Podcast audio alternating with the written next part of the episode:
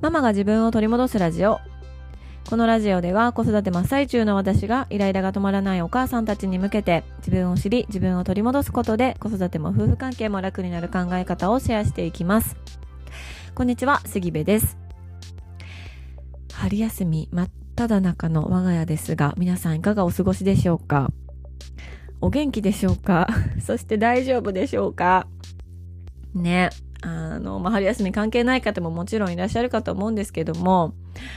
もうこれ長期休みになるたびに毎回言ってますけど、もう朝ごはんと昼ごはんの間のね、間隔が短すぎるんですよ、本当にね。もうすぐ昼が来る。我が家はね、今年の春で小学5年生、そして4年生と、えー、年中さん、幼稚園の年中さんになる3人の子供たちがおりまして、まあ、男、女、女なんですけども、末っ子がですね、1歳、2歳の頃は保育園に通ってたんですね。なので、まあ、春休み、冬休みとかもそんなになくて、うん、まああってもね、ほんと1日、2日、3日とか、うん、だったんですけども、小規模保育園に通っていたので、まあ、3歳のタイミングで転園をしました。で、転園した先っていうのが保育園ではなくって幼稚園を選んだんですよね。うん、なのであの春休み夏休み冬休みがあったりとか、まあ、半日の日がね休み明けにあったりとかするわけなんですね。うん、で分かってたんです。分かってたしそれを選んだんですよ。あえてね。そう。だけどあのいつも長期休みが来るたびにいつもあの半日保育の期間が訪れるたびにあそうやったみたいな。そうやった幼稚園そうやったみたいな風にあの、毎回思ってます。多分これ、あの、ずっと卒園するまで思うんやろうなと 思ってますけども、はい。なので、私はですね、本当に一日の大半を公園で過ごすという毎日を送ってます。うん、で家から公園がすごく近いんですね。なので、まあ、ちょっと本当にちょっとあの足を伸ばせば公園に着いちゃうんですよ。うん、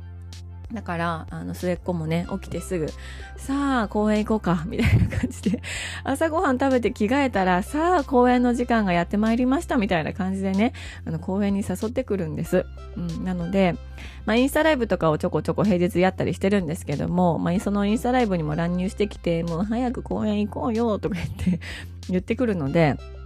まあ、午前の部行きますと。で、お腹が空いてきたのでお昼ご飯に家に帰りますと。で、あの、そのまま家かなと思いきや、おにぎり作って公園で食べるというので、おにぎりを作ってタッパーに入れて公園に持って行って公園で食べますと。うん。で、まあ、しばらくすると催してくるんですね、さっきのおにぎりが。うん。だから、まあ、このままじゃあトイレ行くのにね、もう家帰ろうかって言って家帰るんですよ。だけど、あの、すっきりしてまた公園に戻るっていうね、本当に何回公園行くね。もうどっちが家かわからへんみたいな状態のね、日々を過ごしてます。はい。まあいいんですよ。もうね、上のお兄ちゃんとお姉ちゃんはね、全然家にいないですし、子供たちだけでもういろんなところに遊びに出かけていって、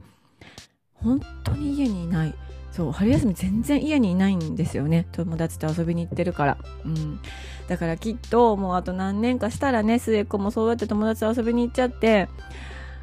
ね、もう今はなんかもう時間がないとか一人の時間がないとか言ってるんだけど、これ末っ子もこんな風に友達と遊びに行ったら、私ポツンと一人家で 家でポツンと一人になっちゃうなって思ったりしてました。なので、まあまあ大変なこともありますけどね、もう噛み締めたいなと思ってます、うん、でしかも私たちが愛用している公園っていうのが今桜が満開なんですよ。もう本当に綺麗。もうあの何本も桜の木がある公園なんですけどもうほんと咲き乱れているのでね毎日お花見をさせていただいていると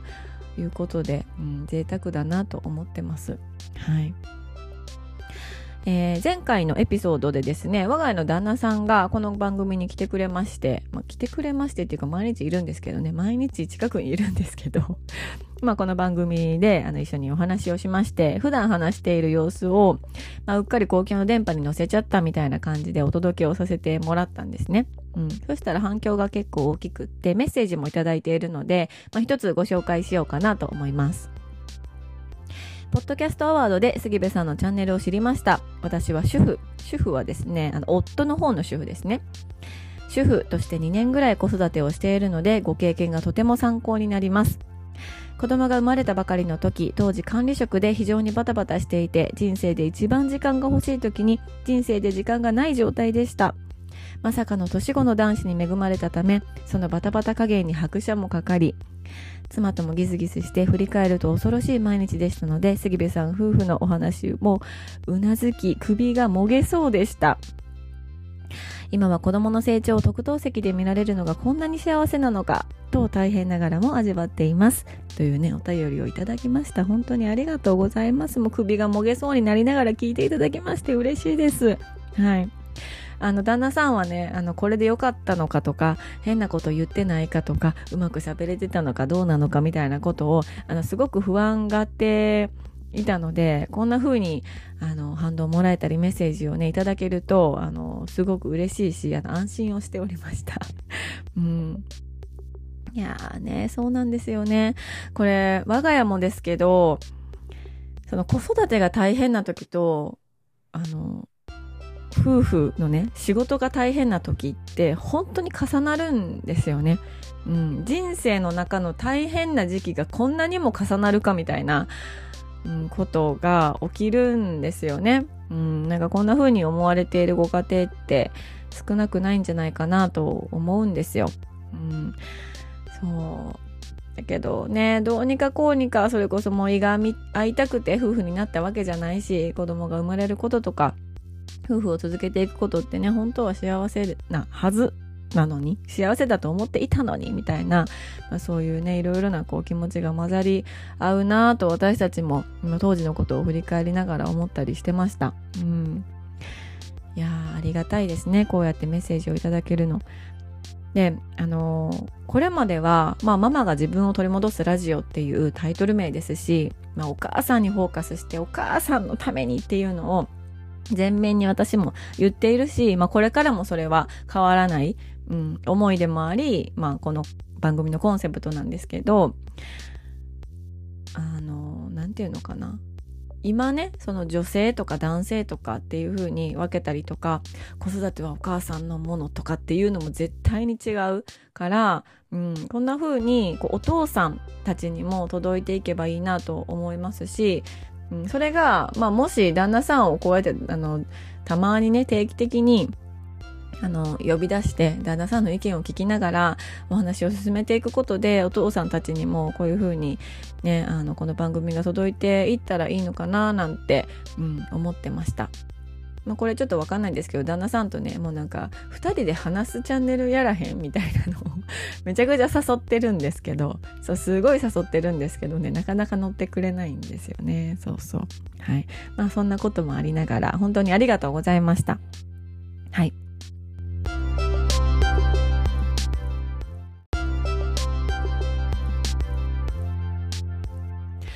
はい。今日のテーマは得意なことを嫌だと言えるのは強い。というテーマでお話をしようと思います。まあ、結論から言うと何が言いたいのかというと、まあタイトルそのままですね。得意なことを嫌だと言えるのは強いし、あと一つ、得意なことイコール好きなこととは限らないなということを改めて感じたというお話です。はい。これね、全く同じようなタイトル、そして内容で以前にも話してるんです。でしかもね、この番組が始まっですぐの頃、3、4、5ぐらいのエピソードの時かなと思うんですけど、あのー、話してるんですよ。だから何度も話しちゃうぐらい私の中では結構大きなテーマだなと思っていることなんですよね。うん。で、以前話していたのは私自身の経験を振り返って、体験を振り返って、そこからのまあ気づきとか、うん、なんか、得意なことってまあ私にもね何個かあったりなんかしますけどもそれって必ずしも好きじゃないなって、うん、なんかみんなから言われるからやってるだけで好きか嫌いかで言ったら好きちゃうなみたいな嫌いかもみたいなね話をしたりしてました。うん、で今回は自分自身のことというよりも子供を見ていて我が子を見ていて感じること気づいたことをシェアさせていただこうかなと思ってます。はいまあ、何の話かというと、息子の習い事の話です。はい、息子の習い事。我が家は、えー、長男が、えー、この春で小学5年生になるんですね。で、3年ほど前からドラムを習ってるんです。うん、でドラム習ってるっていうとなんかねかっこいいねとかなんかおしゃれな習い事してるなみたいな風に言われたりもするんですけども、まあ、なぜドラムを習い始めたかというのはちょっとインスタグラムでねつらつら文字で書いてるのであのここで話し出すと本当に5時間ぐらいになってしまうのでそこはあの省略させてもらおうかと思いますが もしよかったらあのインスタの方も見てください。はいまあそんな感じでドラムを3年間やっていると。うん、でもちろん最初は本人がやりたいと言い出したし好きで習っていたんですけども3年が経って、まあ、本人の中にも変化とかいろんなね成長もあったりなんかしたりして心境の変化もあったりなんかしてもうやめたいと言っているんですね。うん、なのであのこの春この4月かな本当は3月のねこの間の発表会で辞める予定だったんですがまあ、月謝の関係なんかがあるので4月いっぱいで辞めることになりました。はい、私がポッドキャストアワードって言って大騒ぎしている間にね息子の最後の発表会のリハーサルだったりとかその発表会当日っていうのがあったんですよで実はあの授賞式の日私と旦那さんが東京に行っている日に最終リハーサルとか合同練習レッスンっていうのがあったので、まあ、私たちは送っていくことができなかったのでね、まあ、のバーバにあの初めてドラムのところまで送ってもらう最初で最後の 送迎をしてもらったわけなんですけども、うん、なんかそこで、まあ、本人が先生に言われたこととか、まあ、もうやっぱりねやめますって言ってから先生にいいた言葉とか、まあ、本人の様子とか本人の心境とかっていうのをこういろいろ話したり見たりしていく中で本当にねなんかいろいろいろいろ感じたんですよね私自身も。うん、であの息子はですね、まあ、これ親バカになっちゃうけどすごくリズム感がちっちゃい頃からいいなと思っていたんですね。うん、でこれはあのまあ私たちはねやっぱり我が子を見る目ってどうしても親バカなところがねニュアンスが入っちゃうからうん夢なんですけど、まあ、他の方とかなんだろうな全然ドラムとは関係ないところでもなんかリズム感いいよねっていうことをすごく何度も何度も言われてきたんですよね。うんあの幼稚園の頃にサッカーを習ってた息子なんですけども幼稚園のねあの課外クラスみたいなのでサッカーを習ってたんですけどそのサッカーのコーチにもサッカーのプレーで褒められたことは正直あの記憶の中では一度もない。だけど雨の日にこう階段を降りるトレーニング階段を上がったり降りたりするね走って降りたりするトレーニングをしてたらしくってその階段の降り方をめちゃくちゃ褒められたんですよ。めちゃくちゃリズム感いい。もうちょっと階段降りてみてみたいな感じで言われて、息子も分かったみたいな感じで私の前で階段降りてくれて、ねえ？みたいな。めちゃくちゃ上手でしょ階段の降り方みたいな感じで、あの、階段の降り方を褒められるという経験をしたことがあったりだとか、いろいろなところで、なんかすっごいリズム感いいよね、みたいなことを、まあ、いろいろな、様々な方から言われてきた息子なんですね。うん。で、まあ、私たちが見ていてもあのちゃんとリズムねなんか取ってるなというか体で感じてるなっていうのを結構ちっちゃい頃から思っていたんですよ。うん、でまあ本人もね太鼓叩くの好きだしっていうので、まあ、ドラムがいいんじゃないかみたいな感じでこう習い始めたと、うん、で本人も楽しくやっていて先生からもすごく褒めていただいていて、うん、なんかセンスというのかな？そういうのは、うん、センスがあると思うっていうふうに言っていただいていたんですよね。でそれもあってこの辞めるもうドラムやめたいってなった時に特に先生からあの結構止められていたんです。うん。で、まあ、私たちも今でこそもうやめたいんだったらやめたらいいよっていう感じだったんですけど、どうしても上手なのを知っているからもったいないんじゃないかみたいな気持ちとかももうゼロではないわけなんですよ。うん。だから、ね、もうちょっとじゃあ次の発表会で次の発表会でみたいな感じで正直ね最後の方はもう大人が引き伸ばしてきた感あるなって思ってるんですよね。うん。あともう一個あの電子ドラムを買っちゃったっていうのもあってそうそうまだあのそのローンだけが残っているという現実があるんですけどもそう電子ドラム買ったしなとか本当にねなんか本人がしたいかどうかよりも大人のいろいろなこう雑念みたいなもので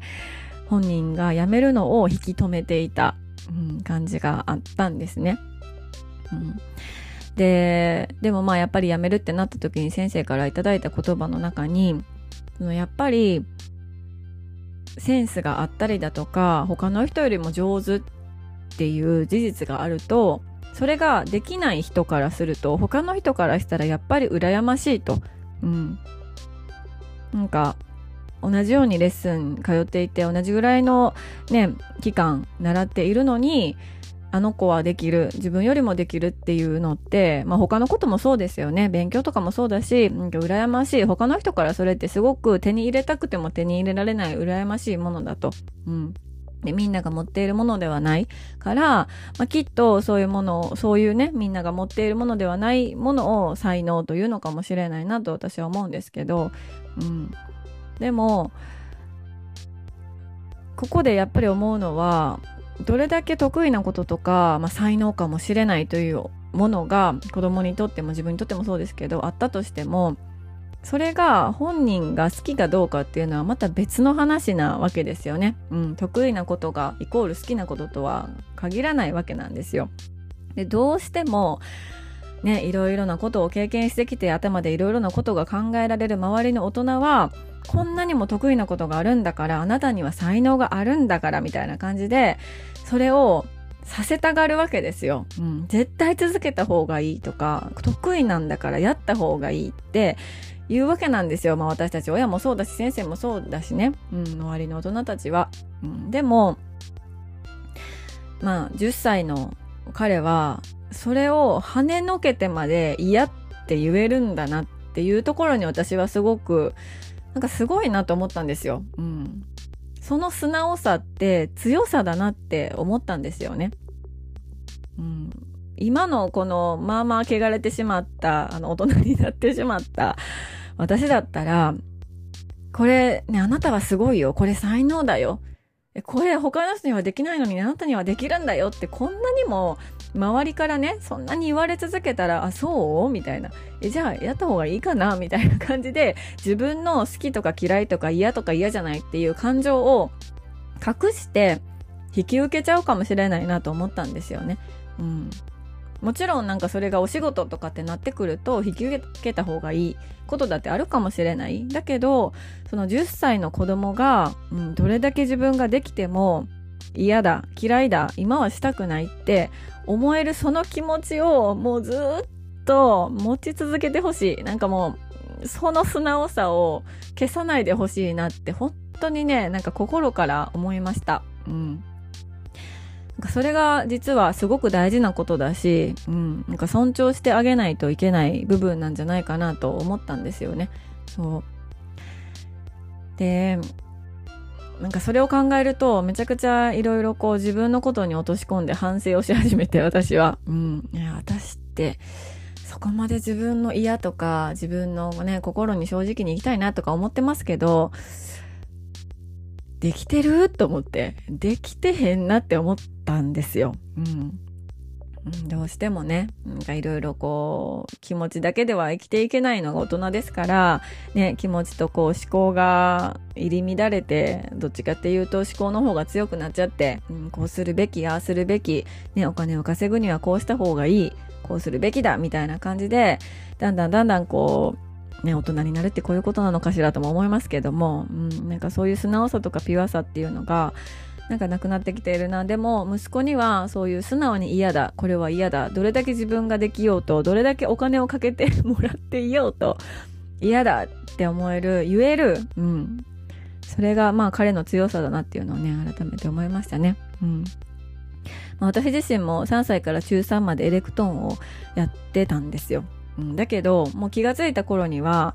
なんか新しいエレクトーンも買ってもらったりとかして、あの、月謝もね、そんなに安くないっていうのは知っていたし、で、もうグループでレッスンもしていたので、グループのみんながいる中で、この曲をね、みんなで演奏しようっていう中で私が抜けたらなとか、うん、なんかいろいろなことを頭で考えて、好きか嫌いかしたいかしたくないかっていうところを本当に置いてけぼりにしてしまっていたところがあったんですよ。だから、まあ、結局、あの、すごいもう嫌や、もう無理や、もうエレクトーンなんて見たくないみたいな感じになってやめたっていう経験があるんです。うん。でそうなってしまうとすごく、うん、もったいないなというか残念だなと思うしそうなる前に、まあ、嫌だと思う嫌だと思えるそしてそれを言える、うん、環境はずっとこう作っておきたいなというのを思いましたね。うんまあでもね、この話すると、あの、母にはいつも、いや、もう嫌なことばっかじゃなかったやろ、みたいな風に、何度も言われてるんですけど、うん、もちろんその経験があったからこそ、私はあの高校でアメリカに留学した時にバンドっていうねあのクラスに入ってうん、でその中で楽譜をこうバッて渡されてもなんか鉄筋だか木琴だかですぐ演奏ができたりとかしてそれがきっかけでバンドの仲間たちとすごく心をこう通わすことができてなかなか英語であのコミュニケーションを取るっていうのは最初の頃本当に難しかったんですけどその音楽がきっかけで友達ができて、しかもそこで繋がった友達っていうのは、今10年以上経っても、ね、15年、20年ぐらい経っても繋がっているっていう、あの関係性ができたので、まあそれは本当に、エレクトーンやってて音楽やってたからだなって思うんですけどね。そう。ありがたいこともあるんだけど、なんかそんな風にちょっと息子の発言とか気持ちっていうのを自分のこう、これまでの体験と重ね合わせたりとかして、うん。なんかすごいなって 感想がすごいちょっとなんかシンプルすぎるんですけど、うん、素直さって強さだなって思いました。はい。ということで今日のテーマは得意なことを嫌だと言えるのは強いというテーマでお話をしました。得意なことはね、必ずしも好きなことじゃないですし、うん、どうしても大人になるとね、得意なことをした方がいいんじゃなかろうかって思って、それをこうやってうん、自分の好きとか嫌いとかこう気持ちを置いてけぼりにしてしまうことってありがちなんですけども、うん、やっぱり気持ちを置いてけぼりにすると、うん、だんだんだんだんしんどくなってくるし、うん、それで自分で自分の首を絞めてしまうということがねありえますので、うん、自分の気持ちもちゃんと確認してあげないとあかんなと思いました。はい。ということで今日も最後まで聞いていただきまして本当にありがとうございます。えー、ご意見、ご感想、あなたのエピソードなどがありましたら、えー、LINE の公式アカウントにぜひメッセージを送ってください。そしてですね、あの、ツイッターでハッシュタグママが自分を取り戻すラジオで、えー、感想などもつぶやいていただきましたら、あの、私も、そしてずっと、あの、気になっている旦那さんも、あの、それを見に行くことができますので、なんならね、私より旦那さんの方がね、あの、エゴサーチしてますよ。彼はめちゃくちゃしていますよ。いろいろなところで、ツイッターだったり、いろんなところでね。はい。なので、ぜひぜひ、えー、コメントいただけたら嬉しいです。はい。ということで、今日も素敵な一日になることを願っております。